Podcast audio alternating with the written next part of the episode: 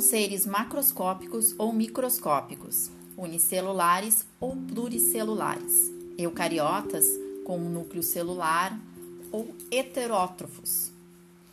Especialistas afirmam que cerca de 1,5 milhões de espécies de fungos habitam o planeta Terra, como os cogumelos, as leveduras, os bolouros, os mofos, sendo utilizados para diversos fins, como na culinária, medicina, produtos domésticos.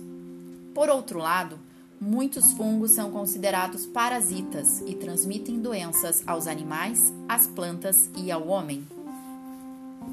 Dentre as classes dos antifúngicos, existe a classe das equinocandinas. Suas principais, principais representantes: anidulafungina, caspofungina e micofungina. A anidulafungina é indicada para candidíase invasiva, incluindo candidemia em pacientes adultos. A via de administração é de uma dose de 200 miligramas e ela deve ser administrada uma vez ao dia, seguida de 100 miligramas diariamente a partir de então. Como efeitos adversos, ela pode apresentar erupção cutânea, urticária, prurido. Caspofungina. Ela é indicada para candidíase esofágica, candidíase invasiva, aspergilose invasiva em pacientes refratários ou intolerantes a outros tratamentos antifúngicos. A via de administração da caspofungina é intravenosa e deve ser administrada de forma lenta, com uma duração de aproximadamente uma hora. A primeira dose única de ataque deve ser de 70 miligramas sendo administrada no primeiro dia, seguida por 50 mg diariamente. Pacientes com achados de infecção fúngica devem ser tratados por no mínimo 14 dias.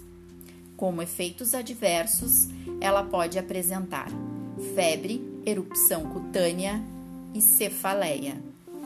Micafungina é utilizada para o tratamento de infecções causadas pelo fungo, fungo cândida. A micofungina também é utilizada na prevenção de infecções fúngicas de cândida em pacientes com transplante de células estaminais, usada em adultos e crianças acima de 4 meses.